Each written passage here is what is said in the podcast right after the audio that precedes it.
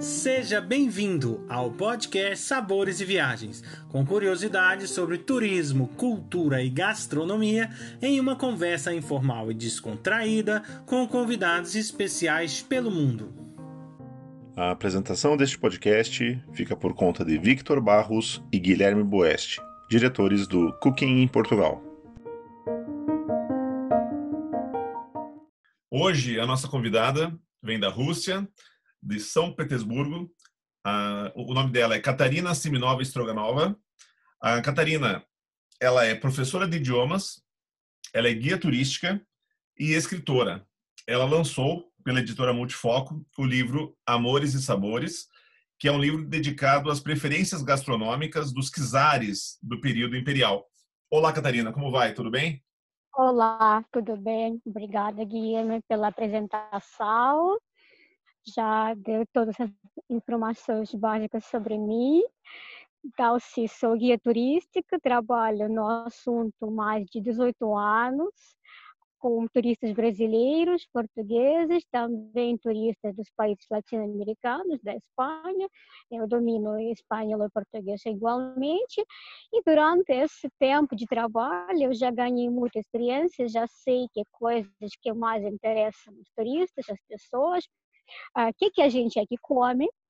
E quando falamos sobre as pessoas famosas, sobre os czares da Rússia, sobre czarinas, interessante também os momentos, os detalhes da sua vida privada, da sua vida particular, ou seja, histórias de amor, histórias de aventuras amorosas.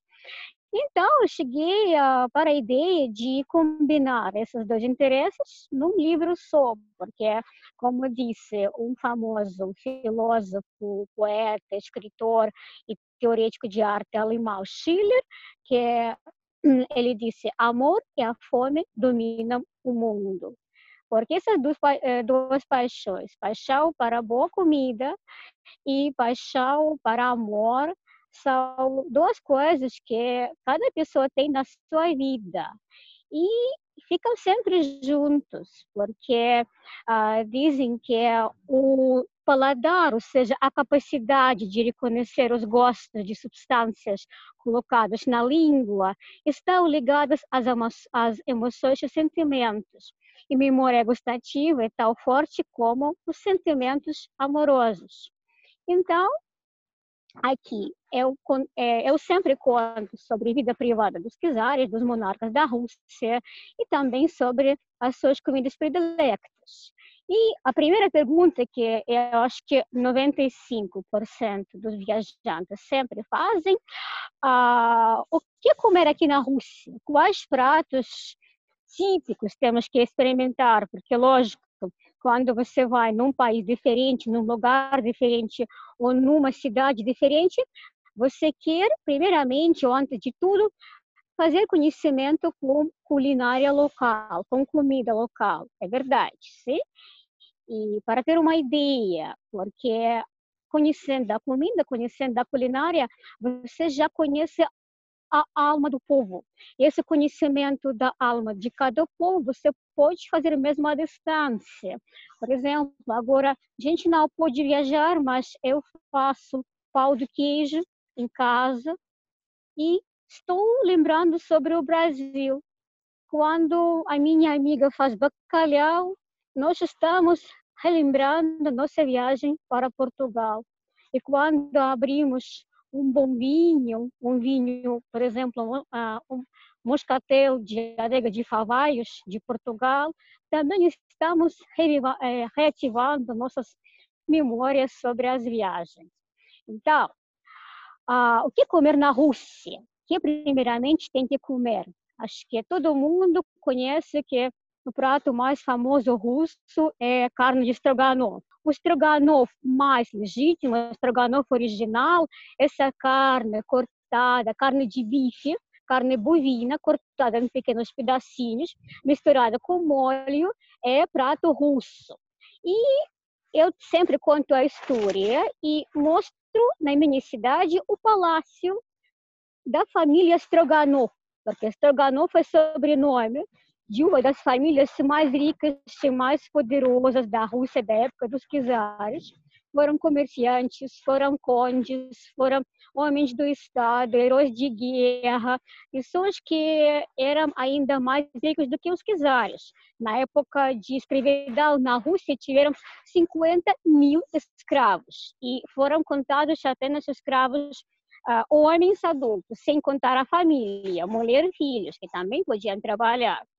A riqueza enorme dessa família vem uh, da produção de sal, porque sal, como agora a gente, as principais riquezas fizeram por causa de petróleo, como agora não tanto, mas faz poucos anos petróleo era a principal fonte de enriquecimento. Faz 400, faz 50 anos atrás, em vez de petróleo, houve sal.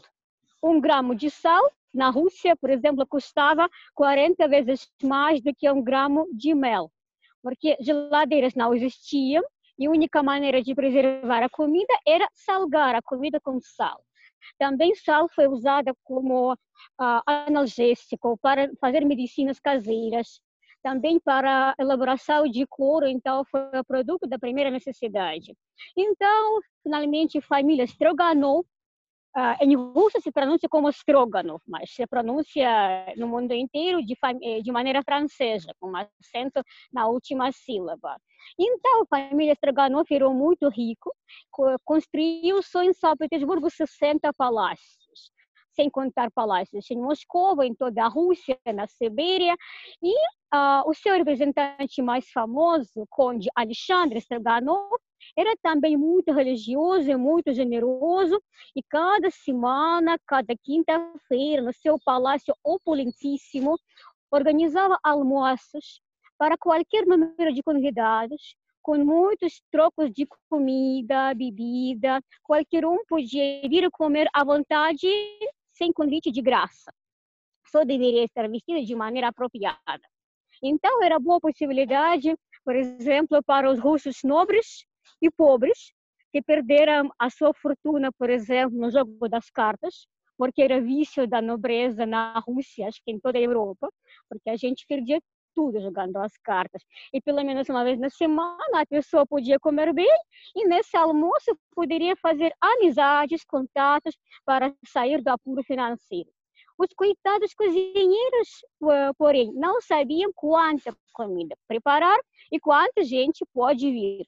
E uma vez, um cozinheiro da origem francesa, infelizmente a história não guardou para nós o nome dele, ele achou a solução.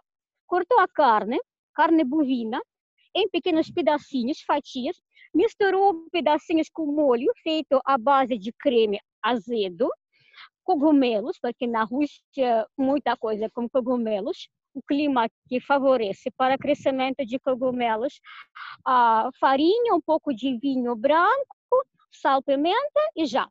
E o segredo era que esse prato não tinha um tamanho fixo. Se vinha muita gente, era possível alimentar todo mundo.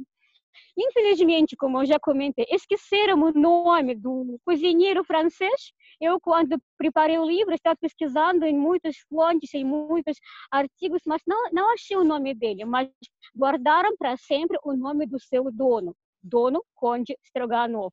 Então, primeiramente, é o Stroganov também.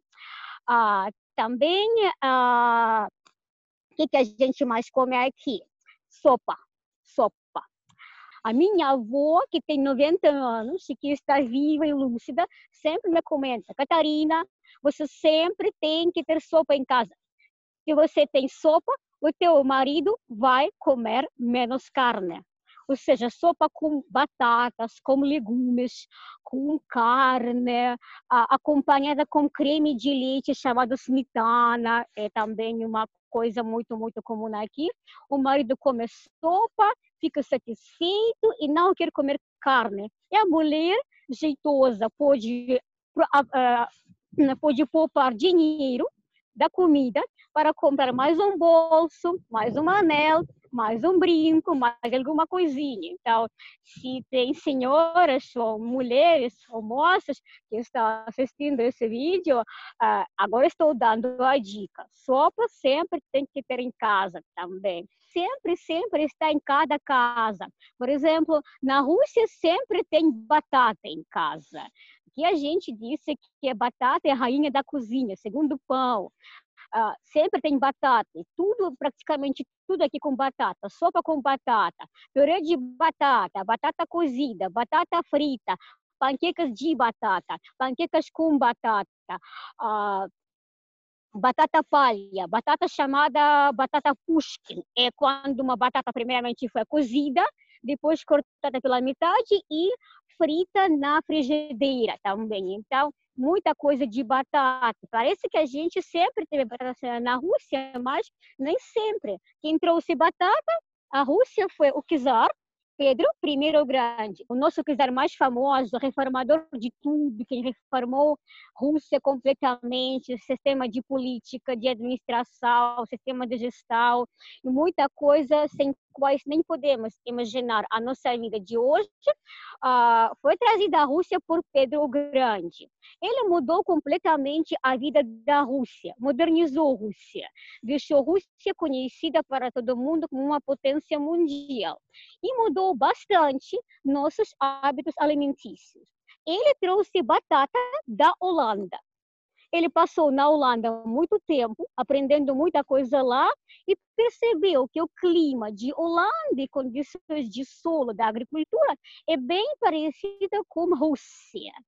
E como na Rússia a maioria do povo eram camponeses, e Pedro achou que era muito fácil plantar batata para alimentar esse número sem fim dos camponeses trouxe batata à Rússia apenas no século XVIII, faz pouco tempo.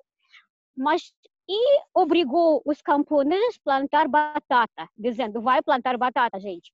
Mas o povo russo é muito conservador e tem muito receio de tudo novo, de tudo desconhecido aceita com muita desconfiança, com muita dificuldade tudo novo. E não queria nem comer nem plantar batata. Então Pedro obrigou plantar batata também. Ah, então, agora a batata existe em todos os pratos nossos e todo mundo come também a batata. Creme de leite fresco azedinho, na Rússia é muito, muito comum. É também uma coisa imperdível em cada geladeira. Chama-se smetana, smetana, creme de leite, uh, creme de leite fresco, creme de leite agro, azedo, é, é feito de leite. Essa smetana acompanha aqui praticamente tudo. Salada, salada de legumes frescos, panquecas, pelmenes, massa. Dá para fazer sobremesas adicionando esse creme de leite ah, no molho. Faz parte de estrogonofe. Também comendo sopa, quando você vai pedir sopa num restaurante russo, vai servir também um pequeno potinho desse creme de leite branquinho, que tem que colocar por dentro de sopa, depois mexer. Então, tudo, tudo é com essa smetana. Mas eu lembro uma história também engraçada da minha prática, quando nós fomos com turistas brasileiros para um restaurante de comida típica russa. O seu guia, que veio também do Brasil, me pediu falar um pouco sobre comida para preparar na teoria as pessoas para novas para novas experiências alimentícias. Eu comentei sobre sopa, sobre estrogonofe e depois comecei praticamente cantar o hino de smitana, desse creme de leite que a gente come com tudo. E no final de almoço, um senhor brasileiro me disse: Catarina, que café horroroso tem na Rússia. Eu falei: bom, nós não temos café tão forte como talvez no Portugal, no Brasil, na Turquia, mas não é horroroso de enjoa porque o senhor de verdade tinha cara de quem comeu e não gostou. O que, aconteceu? Ele colocou smetana, imagina esse creme fresco, azedo no café. Imagina o sabor também. Então, eu sempre comento que pode comer smetana praticamente com tudo, mas por amor de Deus, não coloca nem para café, nem para chá também. Outra coisa também, café. Ah, falando sobre este czar Pedro I, foi ele quem trouxe café à Rússia. Estou no livro sobre outra famosa personagem da história russa, essa mulher poderosa, a minha xará, Catarina II a Grande. Ela foi famosa, primeiramente, pelo número imenso dos seus namorados, dos seus amantes. Dizem que ela tinha 128 amantes cadastrados, registrados. Ah, claro que no meu livro sobre amor e sabores, eu nem tentei contar sobre todos os seus amantes, porque o livro só tem 163 páginas. Se, se eu ah, contasse sobre todas as suas histórias amorosas, eu teria que escrever uma enciclopédia. Aperitivos frios, pão de centeio com alho, chucrute e picles. Aqui na Rússia tem muitas coisas conservadas, tipo de chucrute, picles, tomates eh, salgados eh, também porque período de vegetação, quando aqui crescem legumes e frutas, é apenas, uh, apenas uh, 50 dias, só, só no verão aqui cresce alguma coisa. E por isso, para preservar a comida para todo ano, a gente sempre fazia conservas. Então, tem muita coisa salgada e fermentada. Pratos quentes, mingau de cevada, Uh, de vez em quando com geleia de mirtilo. Então, gente que come muito mingau, mingau de muitos cereais, por exemplo, um típico café de manhã russo, que eu, eu por exemplo, como sempre, mingau de aveia, feita com, leite ou com água.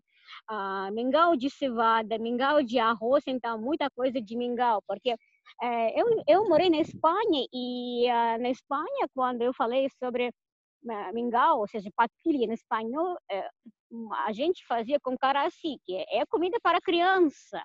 Não, aqui mingau a gente sempre come. Então, mingau como primeiro prato, depois muita sopa, porque sopa, já comentei que é uma coisa bem universal que dá para preparar para toda a família enorme, numa panela grande e depois alimentar toda a família durante dias a fio. Sopa de beterraba, a Rússia tem muita beterraba e nosso açúcar de beterraba. E uma das sopas mais típicas chama-se borscht, que tem que experimentar aqui. É sopa de beterraba cozida, pode ser vegetariana ou pode ser à base de carne. Ah, então, tem caldo de carne, carne bovina, carne suína, pode ser caldo de galinha, depois batata, depois uh, beterraba, um pouco de repolho, cenoura, cebola, pode adicionar feijão também. A preparação demora uma hora, uma hora e meia, depende do que tipo de caldo você usa. E depois pode servir com esse creme de leite, com smetana. E no verão a gente come essa sopa fria. Claro que é sem carne, é vegetariana, mas sopa fria bem refrescante, também sopa de beterraba e também com smetana. Muito, muito famosas também, a gente sempre comia e come até agora, as panquecas. Panquecas, também chamadas blinhos, muito fáceis para fazer. A farinha, ovo, leite ou água e já. Você mistura tudo, você coloca na frigideira, 30 segundos por cada lado e essas panquecas dá para servir com qualquer coisa, com coisas doces, com geleia, com leite condensada, com recheio salgado, carne, eh, carne moída, ovo, bacalhau, salmão, caviar também, coisa bem universal. Você prepara panquecas e depois por dentro você pode colocar, você pode enrolar ah, qualquer tipo de recheio também. E coisa mais útil, fórmula de vodka. O czar pediu o químico elaborar a fórmula para que a vodka fosse transparente como água Aqui no shot é transparente, não dá para perceber se é vodka ou água. Para que a vodka não tivesse borbulhas e não tivesse cheiro. E a sua queridíssima esposa podia pensar que o que estava tomando simplesmente água.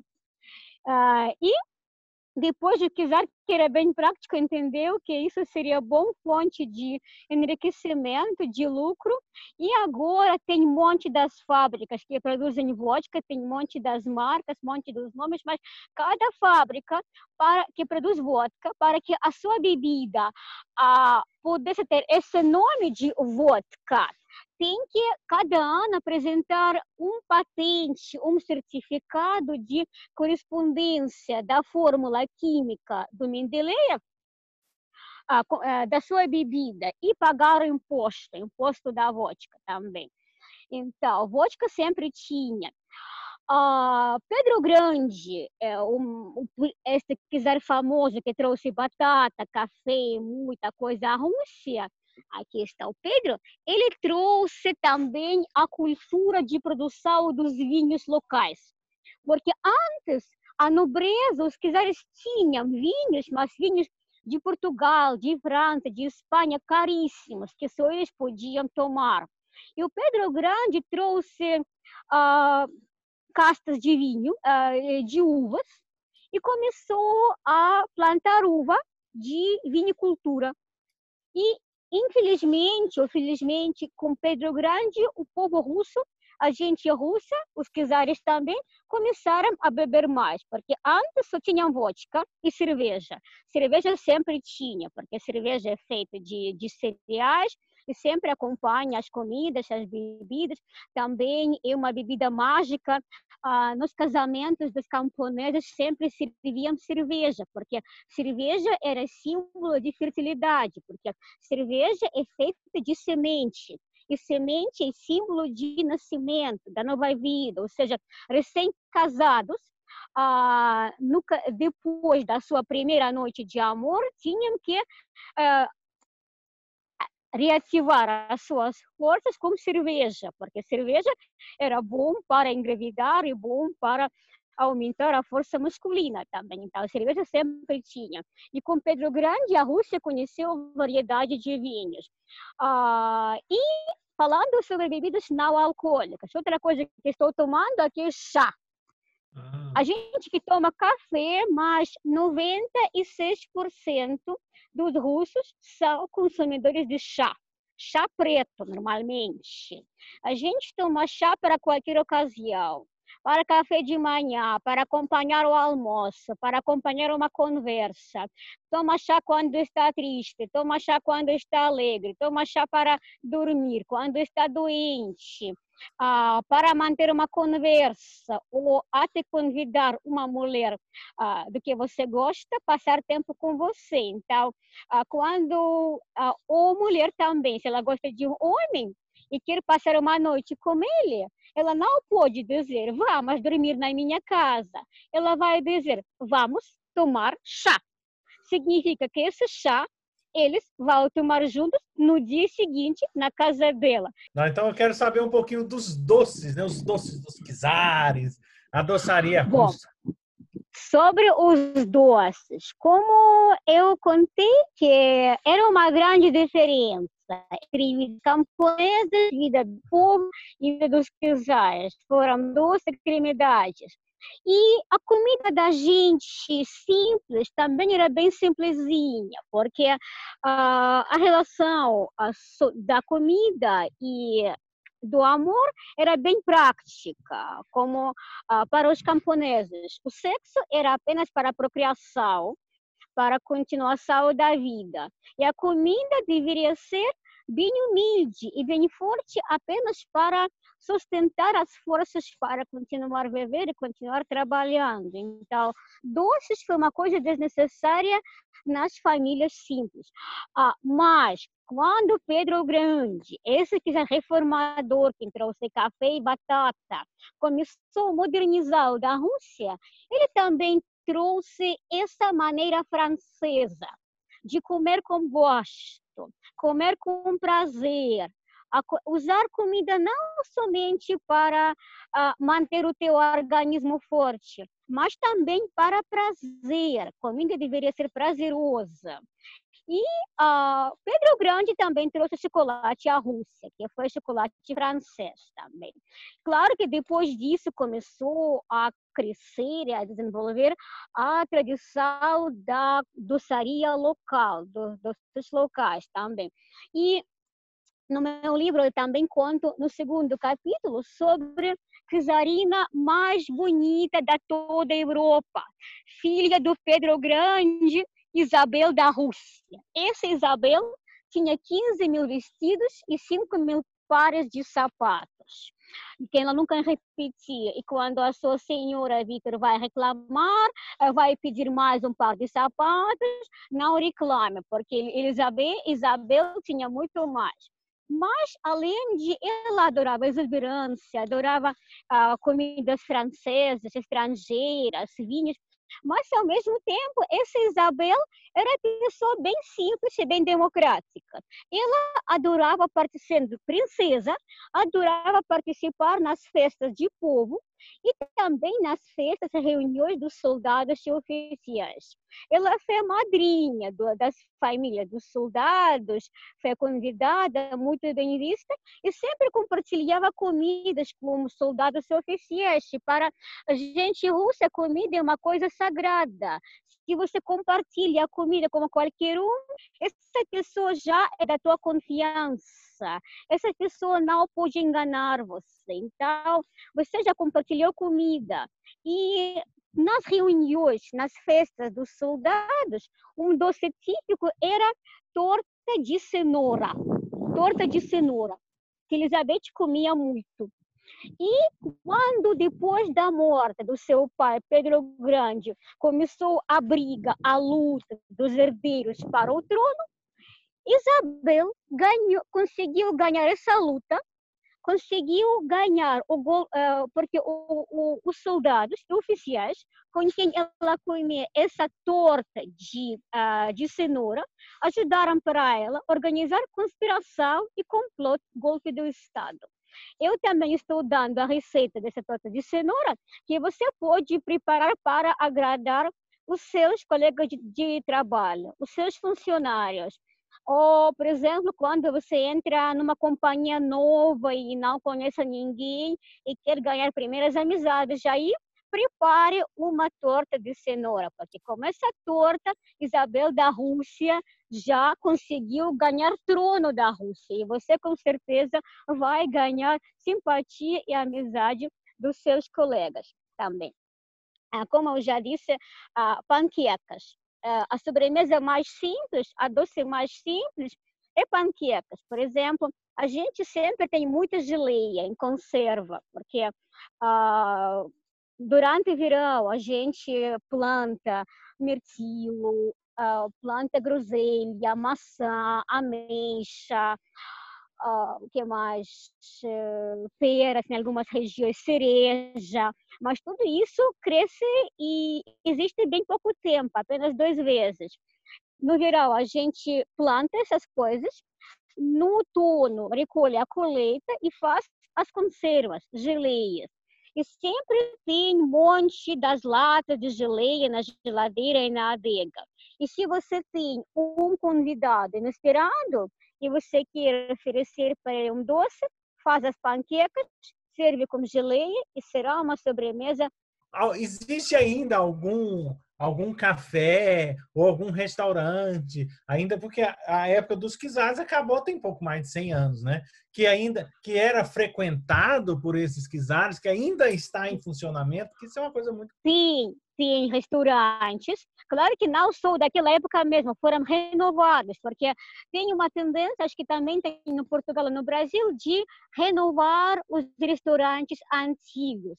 Ou seja, um grupo das pessoas inverte no seu dinheiro e procuram restaurar um restaurante antigo como se fosse antigamente, também procurando as receitas. Tem vários restaurantes em São Petersburgo. Eu recomendo o é, restaurante mais caro, mais sofisticado, chama-se Palkin. Uh, é caríssimo, mas uma vez da vida a gente merece. Outro restaurante que não é tão sofisticado, mas é muito legal, chama-se Podvoria. Ele não parece uma casa dos czares, ele está feito na forma de uma casa de madeira grande. Esse restaurante pertence ao melhor amigo do nosso presidente Vladimir Putin. E na entrada tem até urso empalhado, que segundo a lenda, o mesmo Vladimir Putin matou durante a caça ele é perfeito caçador de urso. E nesse restaurante tem até cardápio de Vladimir Putin. Bom, uh, Putin é o nosso czar moderno, ele tem as ambições do czar, então nesse restaurante ele festejou o seu aniversário de 55 anos e no cardápio ainda existe o chamado cardápio do Putin, onde tem pratos que ele pediu para o seu para o seu almoço do, do aniversário, que você também pode pedir. Nesse restaurante do amigo do Putin, recomendo experimentar hambúrguer de carne de urso, de urso. Não, sinceramente, não, eu comi várias vezes, mas não é a melhor coisa que eu comi alguma vez. Não é a coisa mais gostosa do mundo, porque parece uma carne muito seca e muito salgada, mas para experimentar, pensando que estou comendo carne de urso, como os czares, como Vladimir Putin, dá para, dá para ver também, sim. Uh, e além disso, esta carne de urso é, tem muita proteína e muita uh, pouca gordura. Então, recomendo muito para as atletas que não podem engordar e têm que ganhar musculação. Então, se pratica esporte, você se, se, se prepara para alguma competição esportiva, é, é, se recomenda comer carne de urso também. Uh, e para comer o stroganov legítimo, uh, em São Petersburgo tem restaurante chamado assim Stroganov Steakhouse. Muito fácil para lembrar. Lá pode comer stroganov russo para e depois comparar se ele parece com o stroganov do Brasil ou, é, ou é um pouco diferente. Bom, Catarina, muito obrigado pela sua participação no nosso podcast. E eu gostaria que você deixasse, por favor, as suas redes sociais para que as pessoas possam seguir a Catarina e conhecê-la pessoalmente um dia? Ah, bom, que o meu Instagram é muito fácil, sou uma pessoa muito modesta, Catarina Segunda. Uma palavra só, Catarina, primeira letra C, sem, sem espaço, Catarina Segunda também.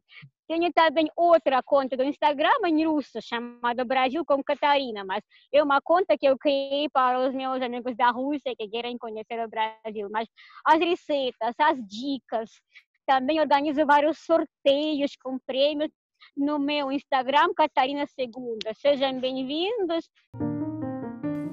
Muito obrigado, Catarina Seminova, por nos falar das delícias da Rússia. Realmente, gastronomia e amor andam de mãos dadas nas nossas vidas. Convido a todos para o nosso próximo podcast Sabores e Viagens, com a participação do chefe Paulo Castro, que vai nos falar da sua trajetória e do Portuguese Table. Acompanhe também todas as novidades que vêm por aí. Basta digitar Cooking Portugal nos nossos canais do Instagram, Facebook e YouTube. Esperamos vocês!